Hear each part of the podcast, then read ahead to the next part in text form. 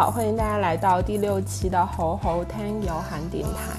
难以置信，我们竟然录到了第六期。嗯，难以置信，我们竟然越来越划水了。这一期的主题是我们立刻碰，然后立刻定的。对，因为我们俩实在是在家里憋的长毛了，都已经。哎，我刚才用了一个倒装，你发现了吗？长毛了，都已经。你是山东人是吧？呃，录制的这一天呢是个大日子，是二零二零年的二月十号，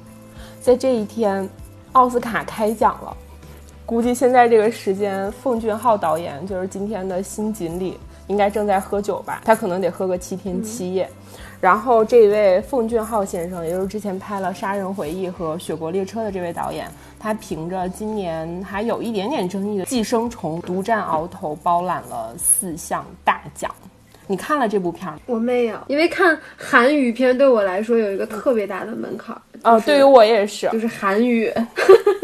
是我听韩语脑子疼，然后我还得全神贯注的看着字幕。没错，而且我看完了以后就忍不住自己说话的时候也会把嘴嘟起来，我就特别讨厌那样的自己。哦，是喽。接下来我要撅着嘴录完这一期。那么很等待。好，你让我先来说。就我觉得这部片子会引起争议，是因为就是就像它和《雪国列车》，大家经常把它们放在一起对比是一样的。很多人觉得这是年度最佳过誉影片，就是这两部片子都是就差把我每一个设计的梗扒光了，给你画个思维导图了。《雪国列车》和《寄生虫》完全是一样的壳，《雪国列车》踩的是特权阶级，就是说特权阶级很恶心，然后《寄生虫》可能更倾向于踩一些韩国的底层阶级。但是它俩的整个的构架其实是差不多的，但是呢，让我们回到好莱坞之前一贯能夺冠的一些阶级片，其实它更倾向于种族之间的，比如说《绿皮书》，然后可能性别之间的，今年的这个爆炸新闻就是 Me Too 事件改编的那个，然后性取向，就像《月光男孩》啊这种，然后党派的隐喻，比如说《水形物语》。那他们对于亚洲现在的一个阶级的审视，其实还是摘金奇缘和别告诉他，其实跟十年前的那种什么喜福会什么的差不多。然后，所以我觉得那奉俊昊的这个片子能够表现出来这种韩国当代的特权和底层阶级的丑陋和自私，还有冲突，对于评委席来说应该是一个惊喜。而且我今天看到豆瓣有林有一个段子，就是。最佳导演和影片这两个奖啊，就相当于大奖。下面坐着的是昆汀和马丁斯科塞斯。然后，如果我是评委席，我就会想：操，黑猫白猫我都惹不起，我把奖给橘猫行了吧？然后呢，就是因为呃，《寄生虫》它是描述的韩国偏现实主义的当代的阶级冲突这样的一部片子嘛。然后，所以你对标到东亚其他的国家，我觉得中国对于刻画人物，或者是刻画某一个时代，或者是刻画现实的片子也挺多的。你比如说《地久天长》啊，《四个春天》，但是我们去选送冲奥的，一般都是哪吒啊、大圣归来这样的片子。可是我觉得中国其实如果想拍起现实主义的片子，应该会比韩国和日本拍的更好。嗯，比如说最近的疫情。豆瓣今天有个帖子嘛，大家都在下面讨论。这个帖子主题就是：如果最近疫情开始以来的所有的人物和事件能够拍成电影，嗯，就是抛开所有的因素，什么国别啊、导演啊之类的，你最想看什么？那我们就来聊一聊这个脑洞题吧。嗯，我觉得这是一个挺有意思的脑洞，因为它不能实现。哦，真的，我我觉得这是一个迷思，哎，就是。你刚才在说韩国电影和亚洲电影的时候，我就在想，其实日本和韩国，他们这种刻画痛苦的片子是挺多的，不不管是纪录片，还是像这样的一个，就是映射现实的一个电影。但中国其实就真的有点像国画一样，我们很少直面的去刻画这个痛苦，我们总是要在。可能先抑后扬，在刻画了一些些痛苦之后，背后要弘扬一些东西。嗯，而且我们就算呃很深刻的刻画了痛苦，或者是刻画了某一段不是那么高光的时刻，我们也不会把这个片子拿做一个国际大众电影节，就是好莱坞奥斯卡这样的电影节去参赛。就是到时候都会有种种原因把它打回来，然后放出去的是一个文化输出的片子。嗯，好，回到刚才那个脑洞题，哦，我首先想到的就是那个不能说名字的律师，嗯嗯，他也是一个演说家，嗯嗯，他是一个住在武汉的黑龙江人。那自从这个疫情爆发以来，他就一直在以一个民间记者的身份，在做第一现场的报道。他会去医院里面去采访、去拍摄，拍摄武汉的医院现在的现状是什么样子的。然后也会在网上联系还留守在武汉的记者们，然后坚持就在国外的视频网站上一直在像做 vlog 一样做他的观察日记或者疫情的报道。上周的时候，然后他也被感染了，现在已经被送去救治了。然后我就在想说，这个事情就是他的这个经历，其实如果用网络迷踪的那个手法，你还记得《网络迷踪》这个电影吗？嗯嗯嗯，记得。网网络迷踪讲的就是有一个十六岁的女孩叫马哥，然后她就突然失踪了。然后她爸爸呢是一个呃工程师，因为来调查这个案件的警探就一直怀疑这只是一个青少年的离家出走案件，嗯所以他就没有很重视。然后这个父亲呢就很不满意警探的这种行为，所以他为了寻找真相，就自己开展了调查。他破解了他女儿的笔记本电脑，然后利用社交网络等等种种线索，就一直在搜寻他女儿的踪迹，然后最终找到他女儿好像是被杀害了，并且投尸到了一个湖里。然后他这个电影的特色就是，它的主要的画面其实就是他的电脑桌面嗯和他爸爸的大特写，就像就像一直在 FaceTime 一样。嗯然后包括是他女儿之前看的直播呀，他和他女儿的一些 Facebook 的一些页面呀，然后就是这样的一个电影。然后我觉得这个模式如果套用在我们刚才说的这个民间记者的身上，会是一个非常精彩的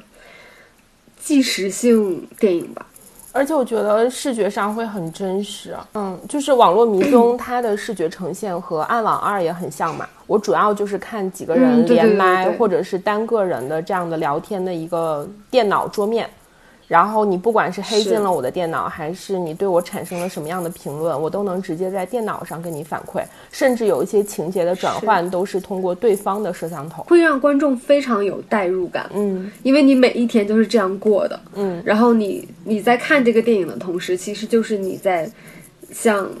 真实生活中去看一个 vlogger 的一个生活，然后我们可以跟着这位不能说名字的民间记者的视角去去重新经历一下当时那个时间段的武汉。嗯，我想了两个能播的，因为你总说我没有求生欲。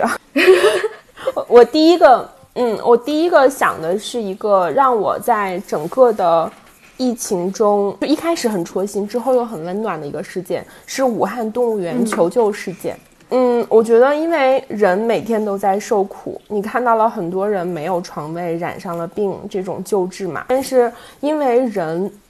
让社会不再运转了，或者是让很多城市暂停了，这段时间可能会影响到很多其他有生命的东西，比如说宠物，比如说动物园。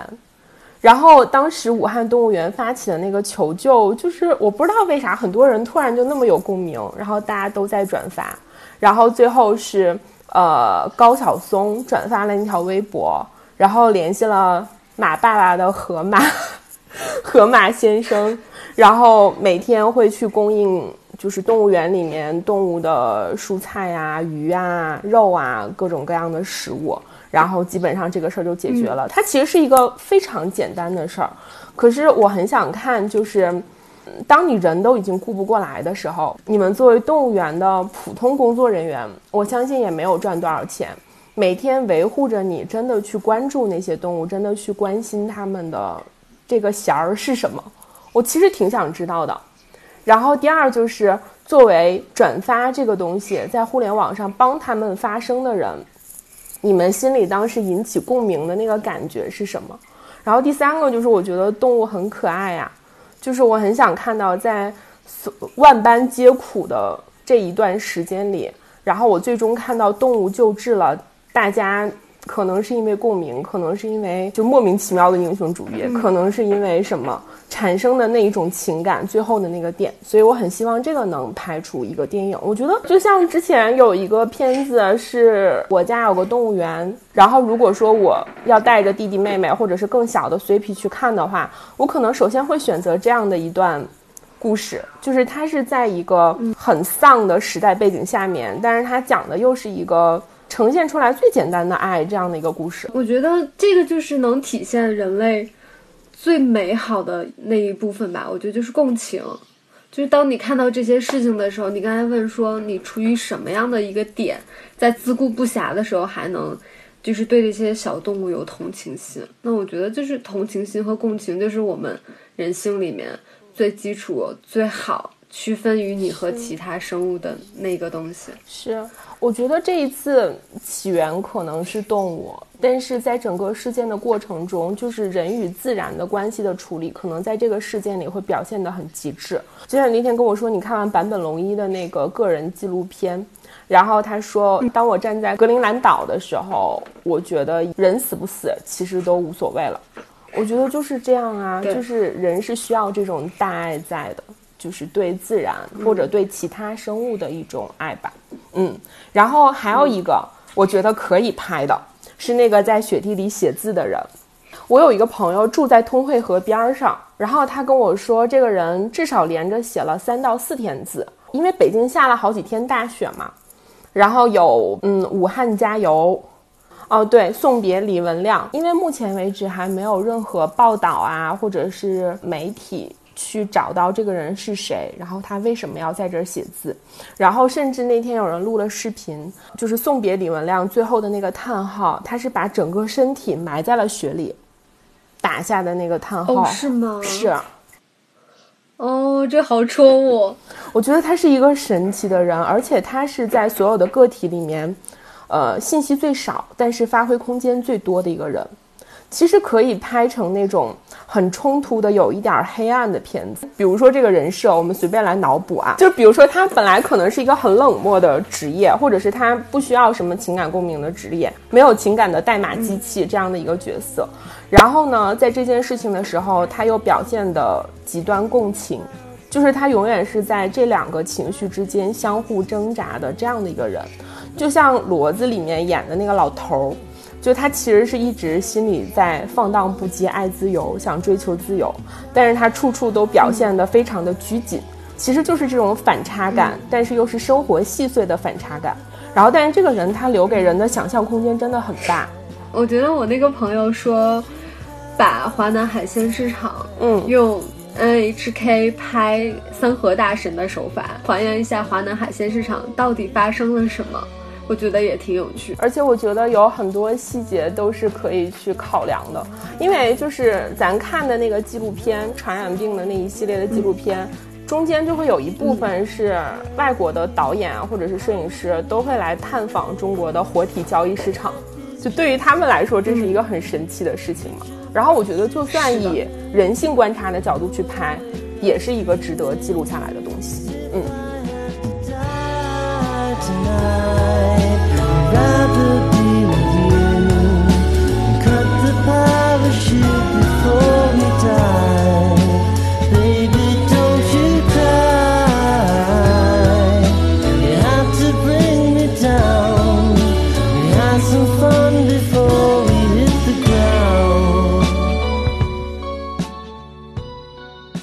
这段时间大家都在家里待着也出不去嘛，然后我们给大家推荐一些可以让大家消磨时间的资源吧。嗯，首先是可以有很多的平台把自己之前收费的一些内容免费开放了，比如说梁文道老师的看理想的那个 app，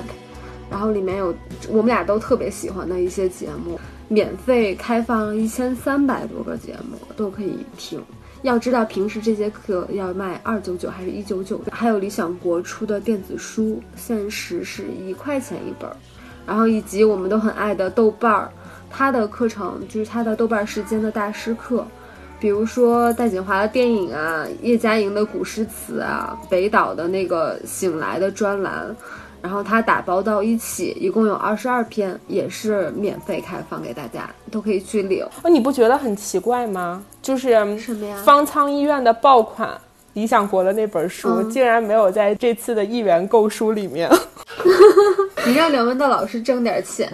然后我们来推荐一下这段时间看的书吧。嗯我想推荐两本书，第一本是一个从一个非常轻松的角度去讲医生的书，然后是我今天刚刚在 Kindle 上看完的，我已经买了很久了，叫《绝对笑喷之弃医医生日志》。就是它翻译过来的非常的非主流，但其实它原文叫 This is going to hurt。它讲的是什么？是一个非常懂冷幽默的英国人，写了二百二十一篇不同角度的男妇科大夫的私密日记。这本书它就是一个实习医生从自己当实习生开始，一直到主治医生各个阶段的日记。然后你可以跟着他一起养成，就像在看一个文字版的真人秀一样。然后他会用一种很调侃的形式来说自己每周工作九十七小时这样的体验啊，然后可能跟呃有产前抑郁、产后抑郁这样的产妇去对话这样的状态啊。我觉得六层楼有时候发的微博就是那种状态。很像这个人描述的一些段子，就是是一种很轻松、很有趣的一个医生的日常科普，然后可读性挺高的，而且文字翻译也非常。就因为我今天下午刚看完嘛，然后我看了一下我在 Kindle 里面做的记录，然后这一段是这个医生他写的一篇日记里的一段，他讲的是一个很机智、幽默、风趣的一个病人逝去之后他的感受。说实话，自我认识他以来。他就是这么个幽默风趣的人。其实刚进病房的前几分钟，我感觉浑身不舒服。原本以为这个早晨会过得死气沉沉，现在才发现自己很享受和他在一起的时间。在生命的终点，还不忘记待人和善、机智诙谐。他这么做，不仅能让前来探望的家人朋友心里更轻松，还会把美好的印象永远留在大家心中。肉体虽然消失了。个性却不会。我读这一段，就是下午读这一段的时候，我就想到了今天我看到的山东医生去武汉，因为语言上沟通的问题，所以说山东人编出了一套武汉话音译的，就是翻成普通话的版本，然后他们在内部传阅，然后其中第三页全都是赞赏的话，比如说你看起来真好看，用武汉话怎么去说？然后，比如说你今天看起来更有精神了，然后疫情总会过去的，就是 我看完之后，我就不知道为什么自己有一种莫名其妙的感动，嗯。然后第二本书就是一本最近经常被拿出来的一本书，就是在李文亮医生去世的那一天，很多人都转发了一段《哈利波特》里的文字，就是邓布利多说塞德里克·迪格里。是被伏地魔杀死的。我不能对你们撒谎，虽然魔法部想让我撒谎，就这样的一段话。然后这一段话是取自于《哈利波特与火焰杯》，也就是整个《哈利波特》系列的第四部。然后我可以先透露一个冷知识，这个冷知识我之前也不知道。这一册的《哈利波特》曾经获得了当年的雨果奖。然后它的第四册其实是标志着。哈利波特整个的故事从前三部的，嗯，比较阳光，比较像少年冒险，转向比较暗黑，或者是比较偏暗黑和伏地魔的那个势力去对抗的一部很关键的书，然后也是承上启下的书，我觉得可以在这一段时间里，在 Kindle 上或者是在实体书店里买来读一读。嗯，那我就推荐一本比较容易读的书。这是我小时候最喜欢的一本书，这么说出来会不会被打？但是它就是一个又适合孩子读，也适合每一个成年人读的书。它叫《安妮日记》，我不知道你看过没有？我看过。安妮是一个犹太人，然后她和她的家人，还有她爸爸朋友的一家人，在二战的时候，就是犹太人被被纳粹迫害的时候，他们一家人躲到了一个。呃，书店的阁楼里面藏起来了，八个人一共，然后他们就在那个特别狭小的、没有窗子的一个空间里面藏了两年多一点点。那个时候他十三岁，然后《安妮日记》这本书呢，就是她这个叫安妮的这个小女孩，她自己在那段时间内写的日记。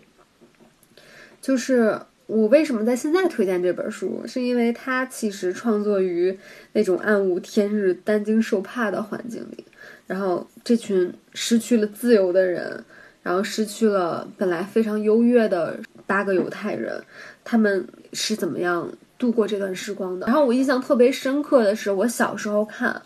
然后它里面有三个小孩嘛，除了安妮。然后还有他的姐姐还是哥哥，姐姐吧应该是，以及就是还有他挺喜欢的一个小男孩，那个他爸爸朋友的孩子叫 Peter，他们三个小孩在那段时间里，他们学了好多好多的东西。安妮学了四门语言，他的姐姐学了五门语言，然后 Peter 也是，而且他还发展出了好多好多的爱好，就是比如说研究什么西班牙皇室之类的，然后他们甚至还研究战争。我看这本书的时候大概十三岁，当时给我的震撼就是，我觉得他们真的活得太精彩了。即便是他们八个人挤在可能几十平的这个小阁楼里面，他们内心世界那个丰富的程度是当时是非常震撼我的。我摘了一段这本书里面的话，也很适合现在分享给大家。我大概读一下，有一天的日记里面写：我看见世界正在被变成一片荒芜，我听见雷声正在接近，可是我仰望天空，冥冥之中觉得世界还能好转，这场残酷也许会告终，和平与安详会重新来临。嗯，那我再给大家推荐一个可以跟着健身的视频吧。我一开始是用 Keep 嘛，那 Keep 的一个课可能就时间比较长，要二十分钟、半个小时之类的。然后我就发现了一个博主，他就是因为春节这段期间大家都出不去，他做了一个长达二十五天，每天只要十分钟的一个运动视频，你只要跟着他做就可以了。然后我现在做到了第十一天，我发现这十分钟真的会让我流汗，而且我不觉得累。然后这个博主叫罗耍耍，姓罗的罗，然后玩耍的耍。在 B 站就可以找到他的视频。我每天做这十分钟的时候，我大概是每天晚上十一点开始做，然后做完了，我就在想，我离二十五天又近了一天。等我做完二十五天，疫情可能就过去了。如果没有过去也没关系，我就再做一遍，疫情一定会过去的。如果大家有健身环大冒险，也可以想着，如果说我这一次玩通关了，疫情还没有过去，我可以再刷一遍通关，一定会过去的。嗯。简单爱你心所爱，世界也变得大了起来，所有